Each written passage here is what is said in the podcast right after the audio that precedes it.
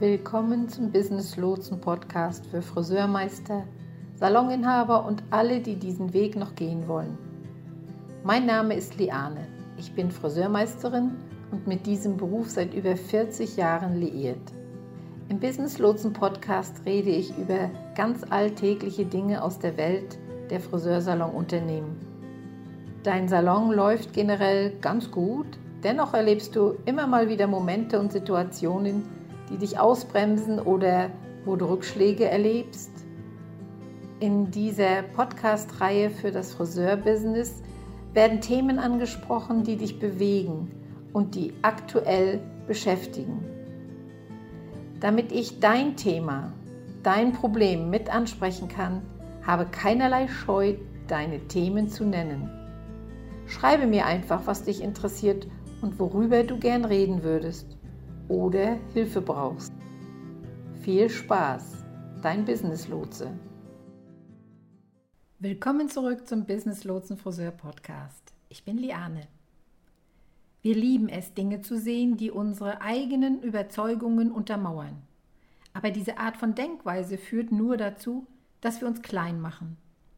Deshalb befassen wir uns in der heutigen Folge mit den Geldmythen und Lügen, die wir uns oft selbst einreden. Ich zeige auf, auf welche Weise eine einschränkende Denkweise in diesem Bereich uns alle zurückhalten kann. Es ist an der Zeit, dass wir aufhören, uns auf kurzfristige Lösungen zu konzentrieren und anfangen, langfristig über den Aufbau eines erfolgreichen und florierenden Unternehmens nachzudenken. Also los! Ich habe beschlossen, diese Woche über Geld, Mythen und Lügen zu sprechen. Eines meiner Lieblingsärgernisse ist, wenn ich eine Menge Fehlinformationen sehe, die in der Branche herumschwirren. Das macht mich wirklich wütend, denn ich glaube, dass viele Leute einfach nur die menschliche Psychologie sehen. Wir lieben es, Dinge zu sehen, die unsere bestehenden Überzeugungen unterstützen. Als ob wir es lieben würden, wenn andere Menschen unsere Überzeugungen unterstützen. Ein gängiges Beispiel ist, dass der Großteil der Welt klein denkt, klein träumt, klein spielt, sein volles Potenzial nicht ausschöpft oder gern Ausreden findet, um die Dinge nicht tun zu müssen, die ihnen Angst machen oder die sie aus ihrer Komfortzone heraus katapultieren. Deshalb suchen sie nach Dingen, die sie in ihren Überzeugungen bestärken. Wenn also jemand sagt, man solle im Salon keinen Einzelhandel betreiben, man könne auch auf andere Weise mehr Geld verdienen, dann passiert Folgendes. Jedes Mal, wenn du siehst, dass jemand anderes das sagt, denkst du, ja, klar, ich wusste es doch. Als Business Coach kann ich das einfach nicht stehen lassen. Ich kenne zu viele Leute, die so viel Geld mit dem Verkauf von Einzelhandelsartikeln verdienen, dass ich immer wieder frage, willst du nur das Pflaster aufkleben oder willst du das Problem an der Wurzel packen? Ich glaube, dass wir uns im Leben und in der Wirtschaft so oft auf die Pflaster konzentrieren wir konzentrieren uns gern auf die Beulen, die Schrammen und die blauen Flecken. In der Zwischenzeit wurde uns ein Stück unseres Unterschenkels abgehackt und niemand will darüber sprechen. Und wenn die Leute sagen, der Einzelhandel in der Branche ist tot, Schatz, wenn der Einzelhandel in der Branche tot ist, warum kennen wir dann Tausende von Leuten, die Zehntausend oder sogar Hunderte von Tausend von Euro mit dem Verkauf von Einzelhandelsgeschäften in ihrem Salon verdienen? Das Problem mit dem Einzelhandel ist die gleiche Plage, die unsere gesamte Branche vergiftet. Das Problem besteht darin, dass die Menschen ihre Art des Verkaufs nicht weiterentwickelt haben. Das ist das eigentliche Problem. Dass die Leute selbstgefällig sind.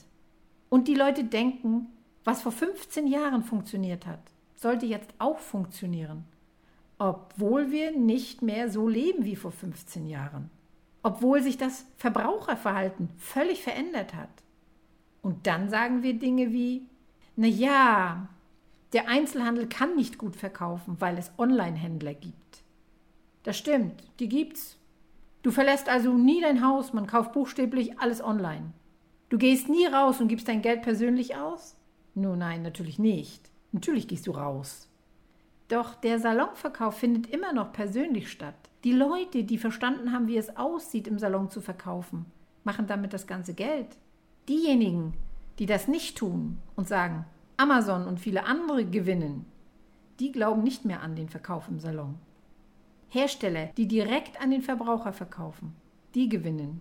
Einfach nur, weil sie es besser können als du. Also werde besser. Glaubst du wirklich, dass deine Kunden lieber von einem großen Unternehmen kaufen würden als von dir? Sei da mal ganz ehrlich zu dir selbst. Hassen dich deine Kunden etwa, dass sie nichts von dir kaufen wollen? Sagen sie, oh mein Gott, das sind die schlimmsten Friseure, die ihre Produkte anbieten. Sie wollen dein Geschäft also nicht unterstützen? Glaubst du das wirklich, dass es so ist? Oder glaubst du, deine Kunden haben sich eingeredet, dass es einfach besser ist, bei Amazon zu kaufen? Dass es einfach besser ist, direkt beim Verbraucher zu kaufen? Mache es so, dass das nicht wahr ist. Und dann wirst du gewinnen.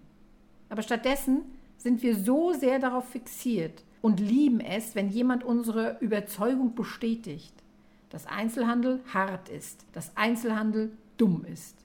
Einzelhandel kann nicht im Salon verkauft werden. Wahnsinn. Ich habe mit dem Wiederverkauf zu kämpfen. 100 Leute sagen mir, dass es schlecht ist. Da fühle ich mich doch gleich viel besser. So arbeiten wir buchstäblich alle Leute. Okay, das war jetzt ein extremes Beispiel. Aber dies ist kein Podcast über den Einzelhandel. Da bin ich ein wenig vom Thema abgekommen. Entschuldigung.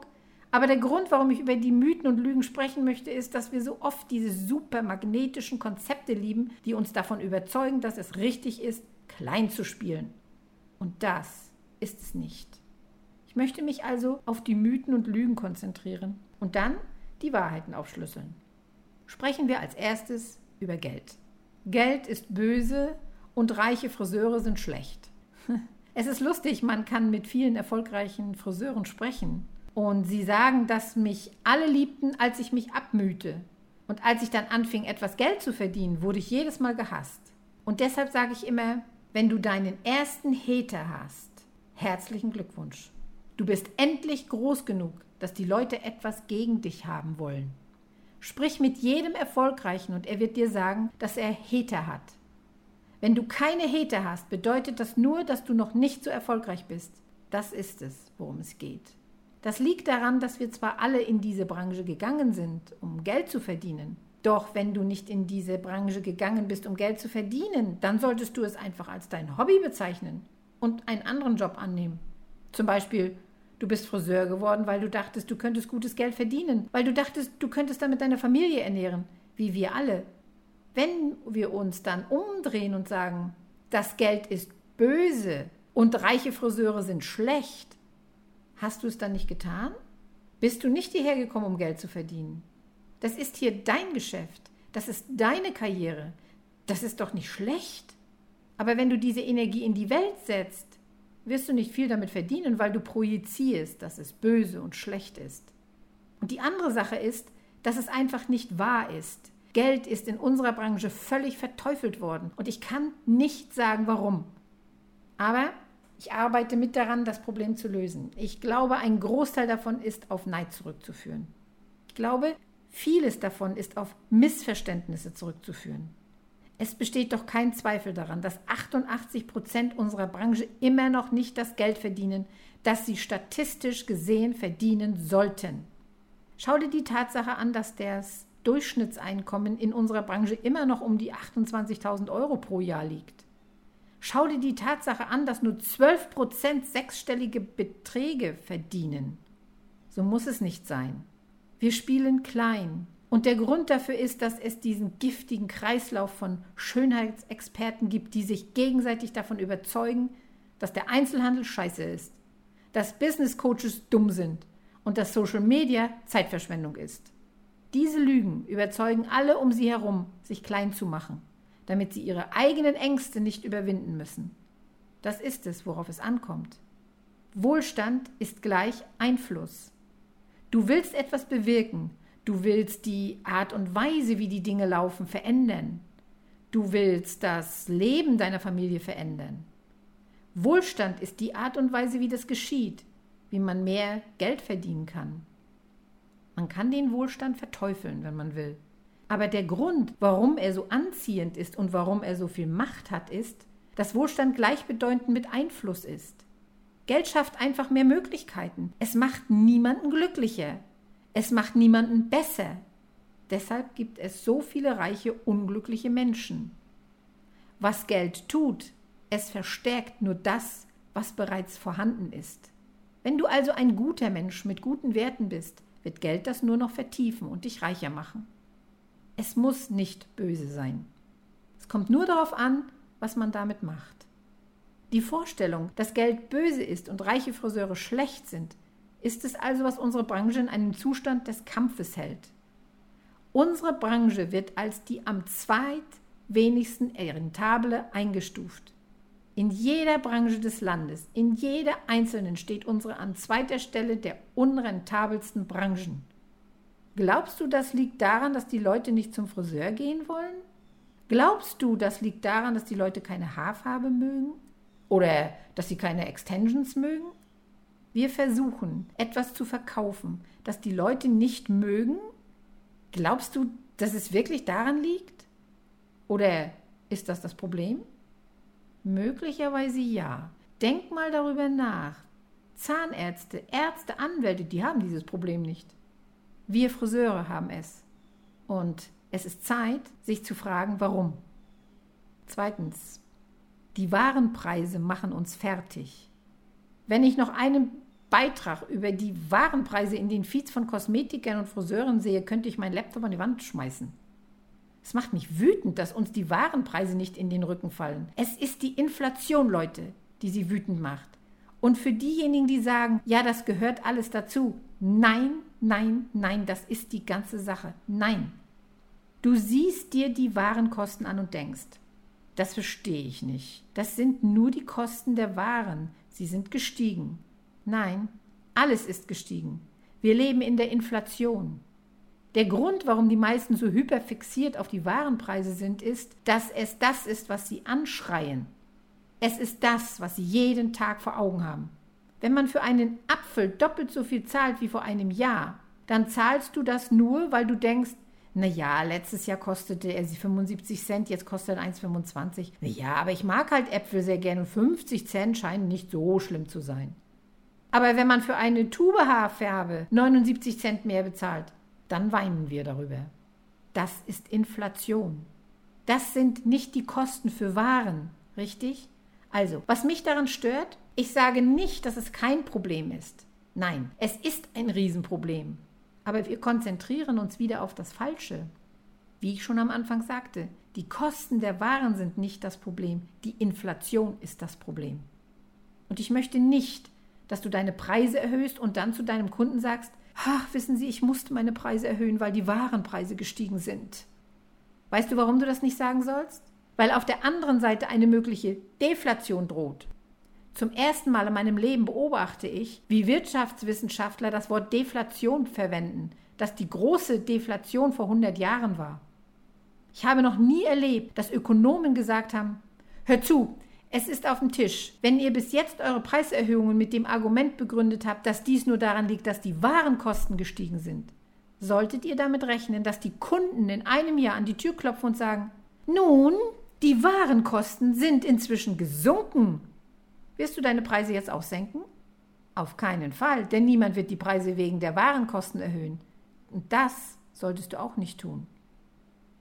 Wenn man also bei der Preisgestaltung von der Idee ausgeht, dass alles an der Inflation liegt, dass alles an den wahren Kosten liegt, wird man einen Haufen Ärger bekommen. Und das ist auch der Grund, warum wir unseren Kunden niemals öffentlich mitteilen, warum wir solche Dinge tun. Denn dann wird es zurückkommen und dir in den Hintern beißen, wenn sich die Dinge zum Guten wenden. Als nächstes dann geht es richtig zur Sache, denn vor allem wenn gesagt wird, Salonbesitzer sollten kein Geld mit ihren Mitarbeitern verdienen. Sorry, was bedeutet das? Erstens ist die Einstellung falsch, wenn ich sowas sage. Das höre ich ständig, dass Kollegen sagen, dass ihre Besitzer viel Geld an ihnen verdienen. Ein deutliches Zeichen dafür ist, dass diese Mitarbeiter ihren Besitzer nicht als Führungspersönlichkeit empfinden. Du hast das Gefühl, dass er buchstäblich ein Boss ist oder Du vertraust ihm vielleicht nicht einmal. Ich weiß es nicht. Aber das ist schon ein starkes Stück, wenn wir so etwas sagen. Salonbesitzer sollten Gewinn machen. Unternehmer sollten Geld verdienen. Warum sollte man ein Geschäft eröffnen in der Hoffnung, Schulden zu machen? Heißt das, Du arbeitest für jemanden, der deiner Meinung nach kein Geld verdienen sollte? Magst du diese Person einfach nicht? Warum arbeitest du dann für sie? Das ergibt für mich überhaupt keinen Sinn. Und warum sollten Salonbesitzer kein Geld verdienen, ein guter Geschäftsinhaber sein und einen guten Gewinn erzielen? Das alles erfordert doch eine Menge Arbeit und man muss wirklich wissen, was man tut. Aber kein Unternehmer wird in der Lage sein, seine Türen offen zu halten, wenn er keinen Gewinn erwirtschaftet. Wenn ein Besitzer seinen Salon seit zehn Jahren betreibt und immer noch keinen Gewinn macht, dann bist du als Standmieter vielleicht besser dran. Ich glaube dann, das Geschäft mit dem Besitz ist einfach nichts für dich. Es ist einfach ein anderes Spiel, ein Geschäft zu besitzen und einen Stuhl zu führen. Es sind zwei völlig verschiedene Spiele. Beides ist schön. Beides kann sehr erfolgreich sein. Aber es ist nicht dasselbe.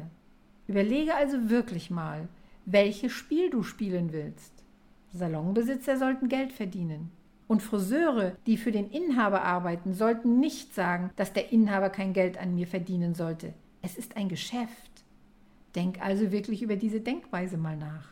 Als nächstes hört man oft, Friseure verdienen mehr Geld, wenn sie einen Stand mieten oder in Suiten arbeiten. Ja, Leute, das ist wirklich eine große Lüge. Es ist nicht so, dass die meisten sagen, ich habe einen Provisionssalon verlassen und jetzt bin ich Besitzer einer Suite. Jetzt verdiene ich mehr Geld. Schön für diejenigen, wo es zutrifft. Du gehörst dann zu den 12 Prozent, die deine Geschichte sind. Ich gratuliere dir. Ich freue mich dann auch riesig für dich und bin superglücklich für dich. Es gibt so viele angestellte Friseure, die ihr Angestellten-Dasein aufgegeben haben und sofort eine Gehaltskürzung von 30 Prozent hinnehmen mussten. Und das, weil sie nicht wussten, wie teuer es ist, eine Suite zu betreiben, wie teuer es ist, einen Stand zu betreiben. Sie wussten nicht, dass sie sofort mehr an Steuern zahlen mussten. Alles, woran sie denken, sind die ganzen Steuerabschreibungen. Ich glaube nicht, dass die Abschreibungsmöglichkeiten so funktionieren, wie die Leute denken. Ich glaube, die Leute denken, wenn man sagt, oh, ich habe eine Tasse Kaffee gekauft. Der Kaffee hat 4 Euro gekostet, die man abschreiben kann. Siehst du das als 4 Euro Gratisgeld an? Nee, durch die Abschreibung verringert sich nur die Steuerklasse. Es ist nur die Steuer darauf, die sich wirklich als Abschreibung auswirkt. Wir denken vielleicht, Boah, 20.000 Stunden und Abschreibung, ich spare 20.000 Euro. Nee, auch das funktioniert nicht. Wir vereinfachen die wirtschaftlichen Aspekte der Selbstständigkeit zu sehr und denken, dass es ein Eidrutschsieg sein wird.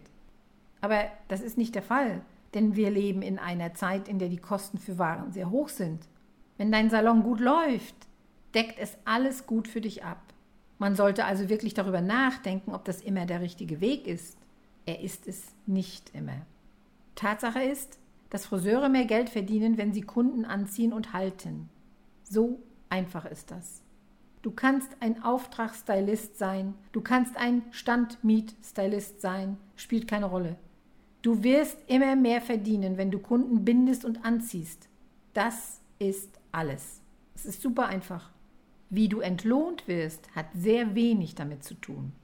Du erhöhst deinen Verdienst aufgrund der Nachfrage, nicht nur wenn die Provisionen steigen. Und so macht es dann Sinn. Und die vorletzte Lüge, fordere dein Geld nicht ein. Es ist so ironisch, weil wir in unserer Branche sind, die mehr Respekt will. Wir wollen unseren Wert in Rechnung stellen, uns für unsere Zeit bezahlen. Wir sind wertvoll, wir sind wichtig. Wir Friseure und Kosmetiker waren so wichtig, als wir aus dem Jahr 2020 kamen. Wir haben gemerkt, wir sind unverzichtbar. Dennoch wollen wir in den Untergrund gehen. Wir sind wie, hm, wir verlangen kein Geld von dir, wir betreiben kein legales Geschäft. Wie bitte? Ihr wollt also respektiert werden? Ihr wollt mehr Geld verdienen? Und dann sagst du auch noch, ich werde mein Geschäft illegal betreiben? Denn genau das ist es, wenn du dich nicht richtig bezahlen lässt. Ich liebe Geld. Ich liebe auch Bargeld. Bargeld ist König. Ich verstehe das. Aber wenn du jemals ein Darlehen bekommen willst, jemals ein Auto kaufen willst, jemals ein Haus kaufen willst oder wenn du jemals ein Geschäftsdarlehen bekommen willst, kannst du nicht hingehen und sagen, oh, ich verdiene auch nur 18.000 Euro in Bar.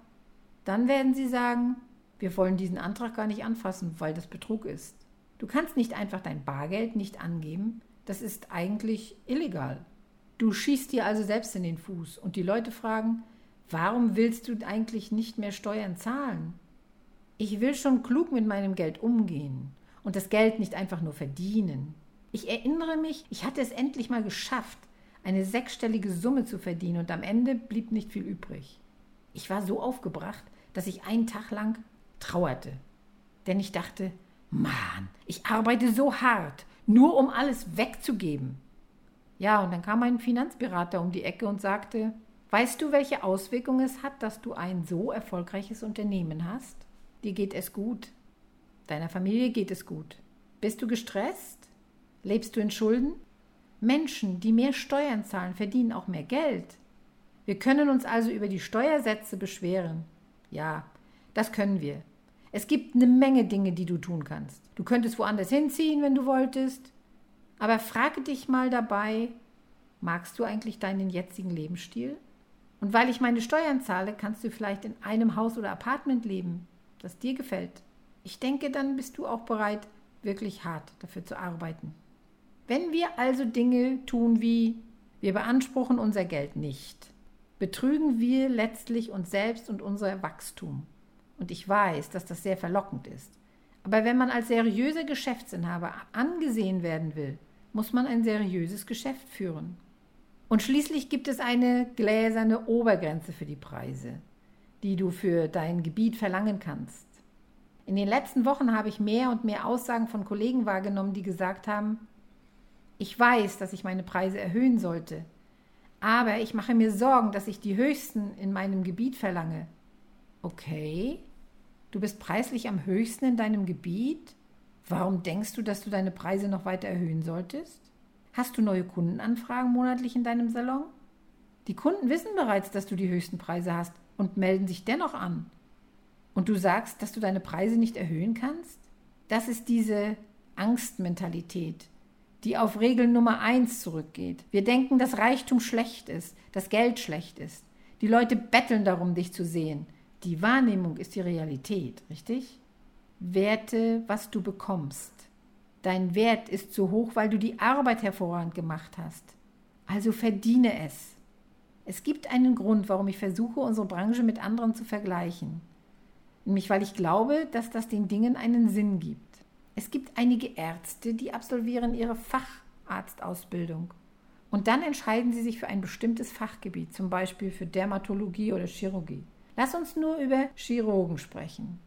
Es gibt einige Chirurgen, die verdienen 180.000 im Jahr und es gibt einige Chirurgen, die mehr als 2,5 Millionen im Jahr verdienen. Was ist der Unterschied zwischen einem, der 180.000 verdient und dem, der die 2,5 Millionen verdient? Ganz ehrlich jetzt mal gefragt, wo ist der Unterschied? Einige sagen die Qualifikation. Andere von ihnen sagten Ausbildung und kein wahrgenommener Wert. Wenn du dir dann Sendungen ansiehst oder deren Podcast hörst, denken sie, sie sind Experten und es stellt sich heraus, dass dieser Fernseharzt sich möglicherweise seinen Weg durch das Medizinstudium erschwindelt hat. Wir kennen die Geschichte nicht einmal vollständig, aber er hat eine Menge Geld verdient eine Menge Geld, indem er fehlerhafte Operationen durchgeführt hat, die wohl niemandem geholfen haben, wohl keinem einzigen Menschen, den er operiert hat. Und die Leute standen Schlange, um diesen Mann zu sehen. Und warum? Weil sein wahrgenommener Wert wirklich hoch war, was dich eigentlich erschrecken sollte. Wir können nicht nur auf den Gefühlen Wert schauen, wenn es um unsere Gesundheit und dergleichen geht, denn wir können sehr leicht in die Irre geführt werden. Wenn man sich zum Beispiel Schönheitschirurgen ansieht, die in den sozialen Medien berühmt sind, dann stehen die Leute vor der Tür Schlange für sie. Das bedeutet nicht, dass sie die beste Person für den Job sind. Es bedeutet nur, dass sie wissen, wie sie sich selbst vermarkten können. Wenn du dir also sagst, ich bin der oder die Beste auf meinem Gebiet, ich kann unmöglich mehr verlangen. Nein, falsch, du musst mehr verlangen. Dein wahrgenommener Wert ist nämlich hoch. Bist du zum Beispiel ein furchtbarer Stylist, aber du hast es so aussehen lassen, als wärst du gut? Nein, du bist tatsächlich gut, oder? Die Vorstellung, dass es eine gläserne Decke gibt, was man verlangen kann, ist also nicht wahr. Der Grund, warum die Leute nervös sind, ist, dass wir zum zweiten Mal seit etwa 100 Jahren in diesem Beruf tatsächlich anfangen, das zu verdienen, was unsere Zeit wert ist. Das ist das erste Mal überhaupt. Einige Friseure durchbrechen die 100.000 Euro Grenze. Wir sehen viele Friseure, die anfangen, ein richtiges Geschäft aufzubauen. Und das macht uns Angst. Denn jahrzehntelang hat das niemand vorgemacht. Ihr seid die Pioniere. Ihr seid die Gamechanger. Es gibt keine gläserne Decke. Holt euch eure. Ich wünsche euch allen viel Spaß beim Aufbauen eures Geschäfts und wir sehen uns beim nächsten Mal. Dein Business Lotse.